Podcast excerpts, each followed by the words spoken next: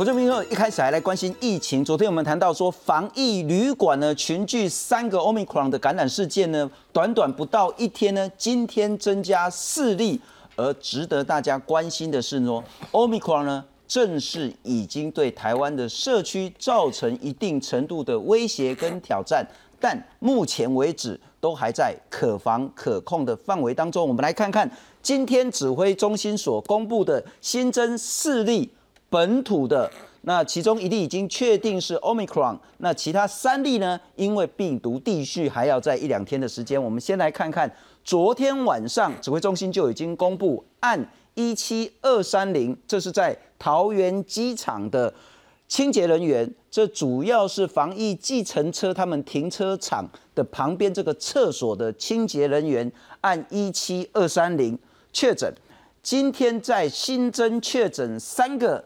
包括按一七二三八、按一七二三九，以及防疫计程车司机按一七二四零，传染的途径关联图呢，目前并不是非常的明确，但大概可以理解是这样子：是最后确定的这个按一七二四零呢，他是防疫计程车的司机，他先前呢有载过确诊的乘客，所以他也被叫回去再抽检，可是呢是阴性。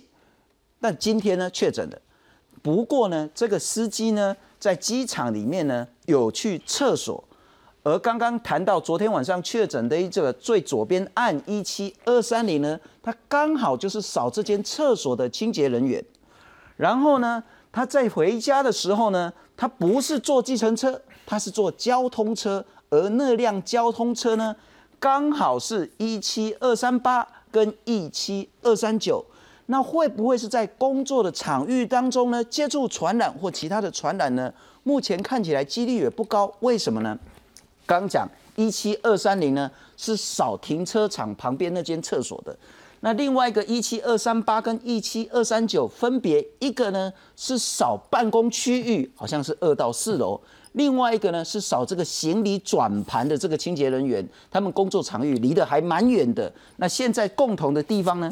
可能会是这一班交通车，好，那会不会有可能退一万步想呢？哈，我们最担心的是说，会不会是不是计程车司机传染给按一七二三零，反而是一七二三零会不会在社区被感染？那我们误以为都在机场呢，但这个呢，目前还没有很明确，因此现在指挥中心在做这一件事情了哈，需要把在。上个礼拜四到上个礼拜五，恭喜在大家哈，你基隆不后鬼了哈。所以呢，这个确诊的这个清洁员工呢，除了在淘机清洁工作之外呢，他还去桃园中立的中贞市场，这是在中立区乾隆街，在上个礼拜四到礼拜五早上九点到十二点呢，在那边摆摊，因此。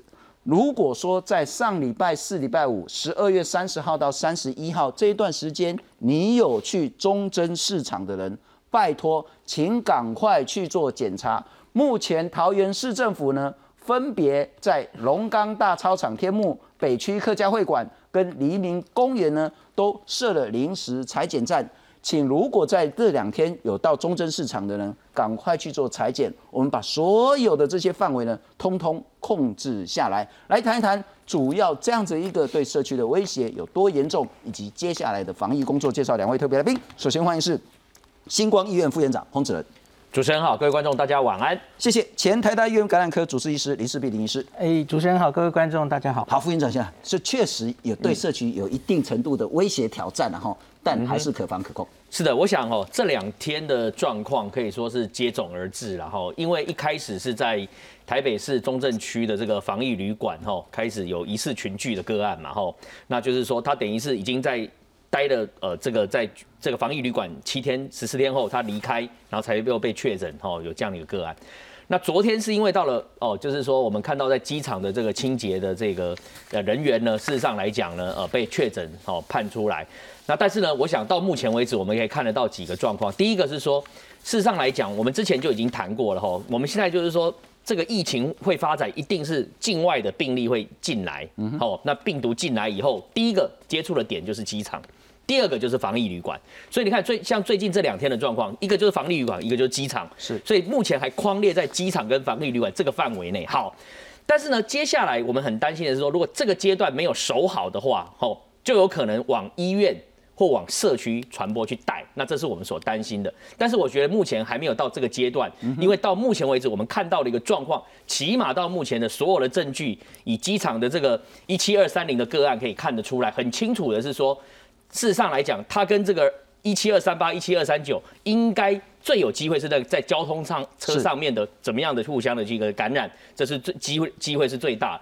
那至于说再来就是环境面的问题，环境面的问题就是机场的厕所也可能是一个传播这个病毒的一个来源体，或者是行李转盘的环境，所以这都是环环境上面可可能带来的互相感染的一个状况。是。那当然了，这里面我们也看到一个状况，就是说你可以看得到这一波。全世界一月三号两百三十九万人确诊，是可以创我们疫情以来的新高点。这已经某种程度在暗示我们台湾是说，国外的疫情现在在欧米孔的这个大爆发之下，事实上进入到我们台湾里面的这些我们本国的居民，他可能已经有被染疫的突破性感染的机会是相对高的，是因为他的染疫机会相对高，所以只要在防疫计程车在。机场的环境里面，任何一个点，只要 SOP 或者是倾销有不落实的地方，就有可能产生今天这个状况。是，所以我在讲说，今天不是我们淘机的防疫的问，好，这个主要做的比去年退步，也不是说我们的防疫计程车的人员比去年退步，而是我们所面对的这个变异病毒跟去年已经完全不一样了。是，就是这个病毒本身太刁钻了，它只要你稍有不慎。你可能甚至透过空气，就会把这个病毒带出来。是，所以我想这也是我们在面对这次欧米孔的时候，可能民众要有这样一个认知跟了解啊。是。那所以我是认为说，接下来的话，现在最首当要务的是说，我们要先了解到底这一次的群聚的可能的规模。我常讲的是说，我们要知道可能的规模，我们才知道下一步要怎么走。所以这两天是一个关键期。这两天我们针对桃园机场的这些工作人员，针对防疫计程车的人员，是针对这些。这些呃，这些呃工作人员的家属，第一圈我们做一个全面性的裁剪。第一圈裁剪下去以后，如果他的这个阳性率是很低的，那基本上我们可以放一点心。但是如果裁剪下去的比例是高于稍微高一点，那当然我们就要提高警觉了。哈。尤其是刚才主持人讲到一个重点，到底一七二三零最有可能是这个病毒是从他在职场这边被感染到的呢，还是从社区来的？从目前我们所看到的讯息，因为他的家人其实是没有被感染，是，所以基本上我认为他还是因为他的工作的环境，就是他清扫的这个洗手间、是机场、是坐交通车所引引起的感染的这个机几率还是比较高，包含这个防疫计程车那里都是这样子。是，不过中正还是料敌从宽然后我们当然现在能框列就尽量大范围的框列。不过我们这样理解是说，确实在今天新增四个个案。让桃园跟基隆，刚我们讲基隆为什么会有危险呢？因为这个防疫计程车的司机是住在基隆，他每天是从基隆到桃园去做防疫计程车的。但尽管如此，这四起感染的事件看起来目前是发生在机场，嗯，或是所谓的在那个车子里面，还没有发生在社区。嗯但确实这四个人呢，有在社区有足迹。所以这个是我们理解的问题，但我们来看看呐，吼，所以理解问题之后，那问题有多严重？现在包括说刚刚讲说，在厕所这个清洁人员按一七二三零呢，应该要裁减六百五十六个相关可能的接触者，那目前呢？几乎呢，就是已经裁剪出来一半了。那三个阳性，就是刚我们讲另外这三例了，然后那还有三百二十例都还在裁剪当中。按一七二三八跟一七二三九框列的情形呢，也都框列了。现在我们就比较希望说，可能在中贞市场有接触的这些人呢，赶快自主呢去做检查。那计程车司机就是在基隆这一名小黄司机呢，那生活是非常非常单纯。那目前也都已经框列了。那我们来看看。这个让大家应该要稍微紧张一点点的势力新增，应该是 Omicron 的本土案例。国内四号新增三十四例新冠肺炎确定病例，其中包含三十例境外移入以及四例本土病例。指挥中心表示，增加的四例本土中，按一七二三零是机场清洁人员，CT 值只有十一。因为清洁的洗手间有防疫计程车司机使用，所以扩大裁剪，结果检出同样是清洁员的按一七二三八以及按一七二三九。另外，计程车司机也检出一位确诊是按一七二四零，他曾在去年十二月二十六号及三十一号再过确诊者。哦，可能的路径哈，当然也不排除说，哦有呃入境的旅客传给防疫计程车，那防疫计程车的司机在使用这个环境的时候被染到，然后这个在坐同巴士里面再染给其他的人。哦，但又话又讲回来，就是有一个案子，他在转盘之间使用旅客很多的，好，相对在那个地方被染到，然后再在同车染给其他的两位，那其中有一位在清理厕所使用的时候，那防疫机人车司机使用那个地点，好，那被染到，所以各种可能的途径都有可能。陈时中表示。初步研判，清洁员按一七二三零是感染 Omicron 变异株，而三名染疫的清洁人员打扫范围分别包括机场防疫计程车和游览车驾驶使用的洗手间、机场二到四楼办公区域的洗手间，以及机场提领行李转盘区的洗手间。但目前还无法从四人发病时间和 CT 值判断感染先后顺序和传播的途径。这三个里面，他工作的区域啊，相对的都离很远。哦，那所以说基本上还是比较怀疑他们是不是同坐，因为那个是同坐通勤的一个通勤巴士的时候，所以这个是有哈怀疑，也朝着这一方面来做调查。面对桃园一口气增加四位本土病例，指挥中心也宣布，即日起到一月十七号期间，桃园市将全面强化防疫措施，包括外出需全程佩戴口罩，有饮食需求除外，其他免戴口罩的规定全部暂停。另外，除了机场人员全面裁剪外，机场防疫计程车司机每三天需深喉唾液 PCR 裁剪一次；机场内工作人员每周快筛裁剪一次，有症状者立即进行深喉唾液或鼻咽 PCR 裁剪。记者谢奇文台报道。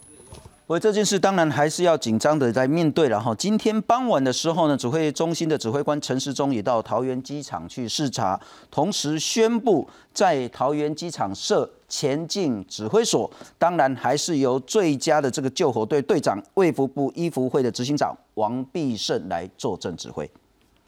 所以我们会在这边成立一个哈前进指挥所。好，那我会派这个王必胜医师来这里做一个相关的统筹。哦，那统筹我们机场这边相关的单位，这边单位比较多，然后也跟哈桃园市卫生局能够密切的合作。然后第二个任务在拍在这边的一个前进指挥所，也要再把整体里面机场内的一个相关的动线跟相关的人员，哈，相关是不是有一些可以精进的作为，那再向指挥中心提出报告。哎，孔医师，这个今天这四例就比昨天的三例稍微紧张点了。对。昨天我们其实是防疫旅馆，然后防疫旅馆至少都还在隔离中，是接触家人的机会也不多，社区更是算是没有，比较容易处理哈。那可是这个其实像我们第一个这个清洁工的案例，那他 CT 值哦病毒量很高，十一是，然后他是一月二号发病，我们对于 Omicron 的了解，大概在有症状前两到三天，他就可以传染了。所以，因此他在十二月三十跟三十一这两天，他去中立摆摊的那个时候，那两个上午他是有传染力的。所以，因此市长那个郑文灿市长才积极在昨天晚上就已经公布足迹，要呼吁大家哦。那我这里也有一个想跟大家讲的，市长有说，哎，你有什么症状要写有足迹，你要小心。然后他还有写一个嗅味觉异常，提醒大家一下哈。欧米孔嗅味觉异常目前看起来好像又更少一点。所以你不能只是一些小感冒症状，你觉得是感冒，你就掉以轻心哈。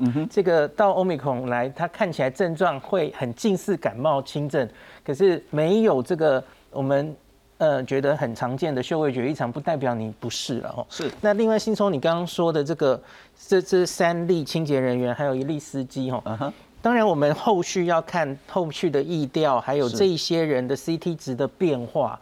来判断谁先得谁后得，现在其实真的还很难说。是的，那那我觉得也许机车是不是机车？对不起，嗯司机也许是第一个，因为司机是最有机会接触人的。那个，那今天部长有说，其实他有载过两个，在这这一阵子，载过两个已经后后来证明是确诊的案例。部长是还没有说他定序怎么样或怎么样啊，是。可是最近其实罗富每个礼拜五都跟我们报告，几乎都是 Omicron，已经超过 Delta，、所以我觉得也许我现在这现在资讯还不足，可是我觉得从司机过来，然后再传到这些人的顺序，好像会比较像一点。我再请教孔医师了哈，一七二三零应该是已经定序是 Omicron，对，那理论上这三例应该都会是嘛，只是说时间现在今天还没办法确定比。较确定的是同班交通车的这三位，大概是。OK，那如果司跟他们机是不是不是同一 Omicron，那问题可能也有更大。那可能就是两条线了，这这不一定是同一条线嘛。是可是我们会找到司机，其实是因为这个一七二三零的接触者嘛，工作人员、职场人员，是所以他们是有接触的机会的。所以合理的话，这一捞可能全部都是 omicron。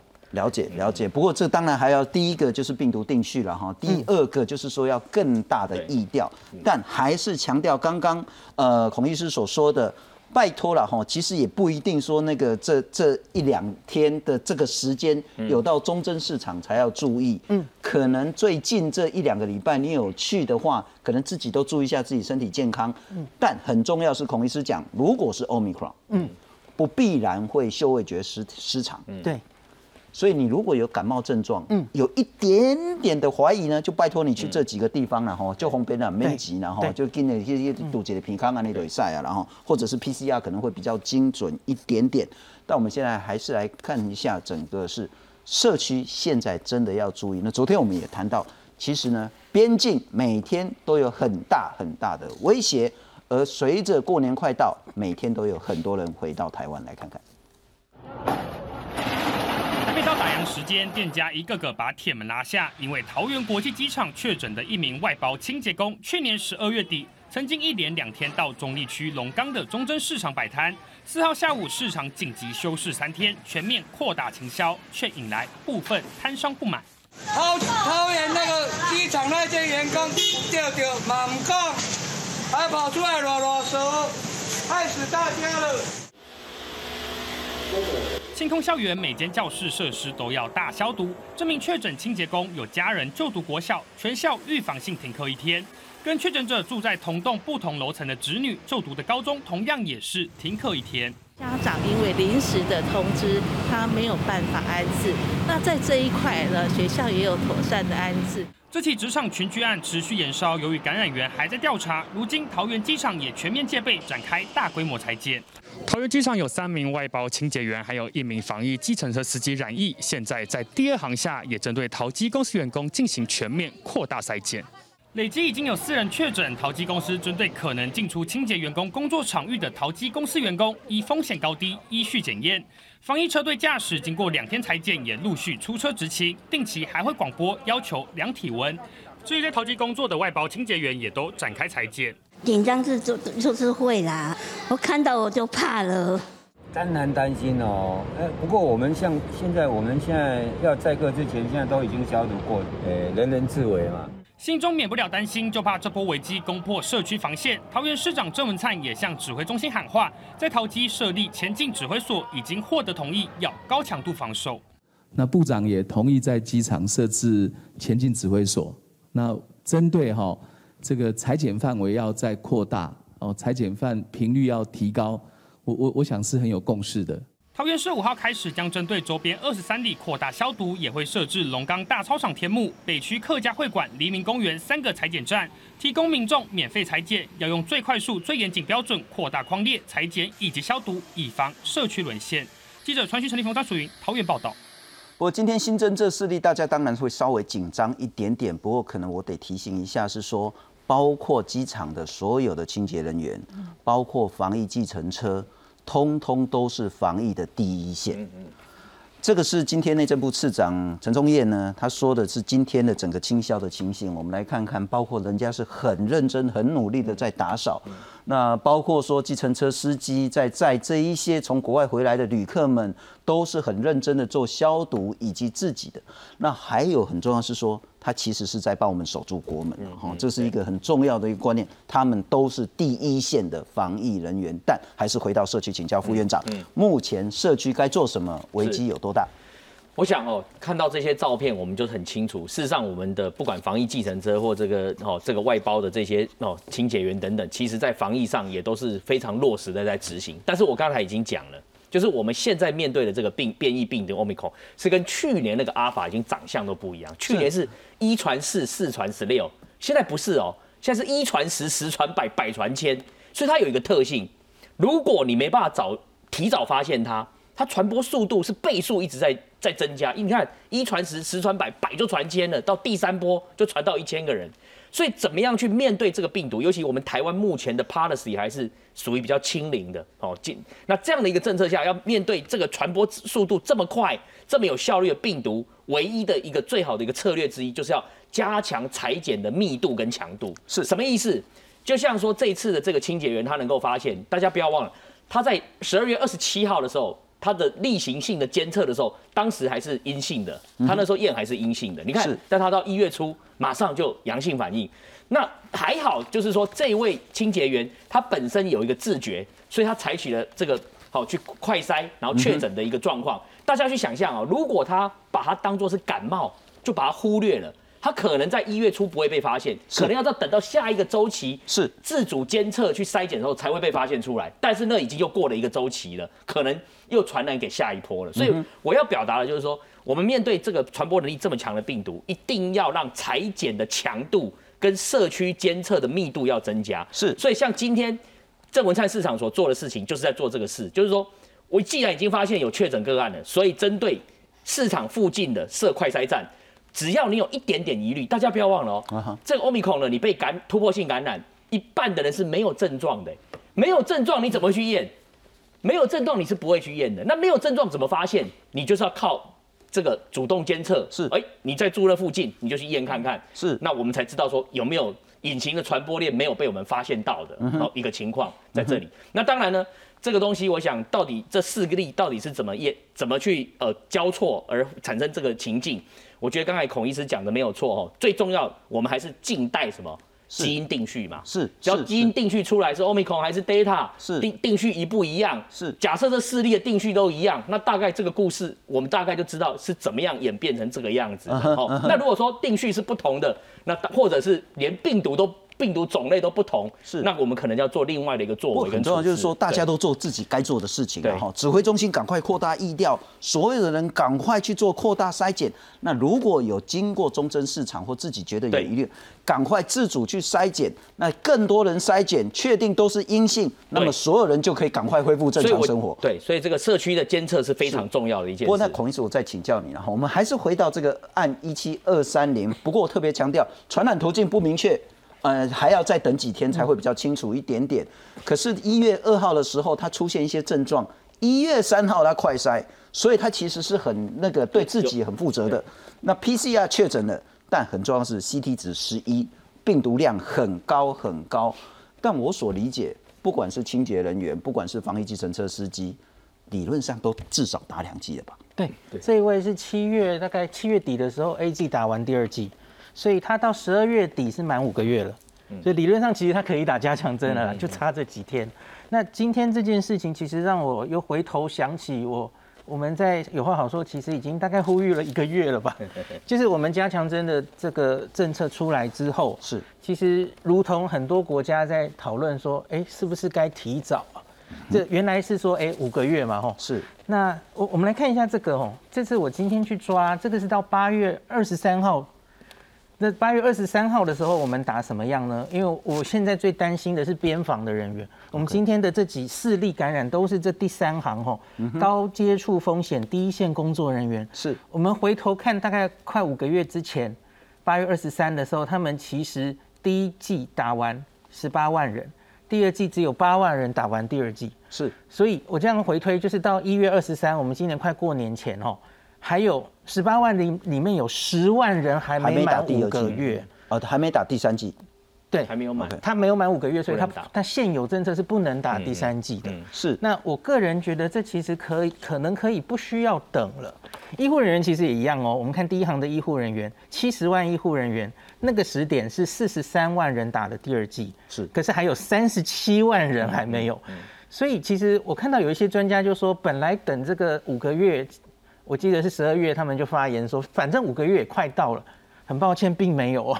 很多人其实大概有一半的人，即使到一月二十三还没有满五个月。是那我特别担心，大家看一下两剂 A Z 的人，嗯，医护人员其实至少三十二万人是两剂 A Z。那为什么我们现在还要坚持去等五个月呢？因为我们现在面临的已经是 Omicron 了。这个五个月为什么会出来？是因为我们观察 Delta 的资料，我们一直在斤斤计较，哎，Delta 的这个抗体掉下来，保护力掉下来，哎，看起来好像是五个月、六个月的时候掉下来。会不会还有一个问题，就是说比较打早打的这些第一类、第二类比较高风险医事人员跟对。边境人员，嗯，他们打的都是 A Z，对，大家就看这边嘛，哈，三十三万嘛，其实蛮多的。那我觉得特别我担心 A G 的朋友，是因为大家看这个是英国去年底，他们现在对于 Omicron 的疫苗效力已经越来越数字越来越大，所以大家可以看这个图上的这个信赖区间，其实已经都越来越小喽。是跟我们第一次来讨论不一样了哈。是，大家看一下左边这是直达两剂 A Z，它是几乎没有保护力的。对，它没有曾经保护力上来过哦，它是对。几乎没有哦。可是我我跟大家讲过，这不会白打的，因为你打到这个加强针，这里是打 B N T 是全量，这里是打莫德纳半量，你看它都可以把你的保护力拉到七成左右是。啊，至少维持个几几周是没有问题，呃，两三个月是没有问题哦。那所以我特别担心 A Z 的这群人，因为就像这四位，我我不知道他们是不是都有打疫苗了吼。那可是理论上一定打疫苗才能去去对嘛。，那你你打了 A Z，你对 Delta 是有防护力的，但可是问题是对 Omicron 几乎没有带盔甲。是那所以我会觉得这一群边防人员真的不要再执着于五个月了。这个五个月的数字是从 Delta 来的。嗯那当然你要说 BNT，你以为 BNT 有好很多吗？并没有，BNT 的确它在打完两剂之后，哈，哎，一开始可以有一个还可以的保护力，可是它很快就掉下来了。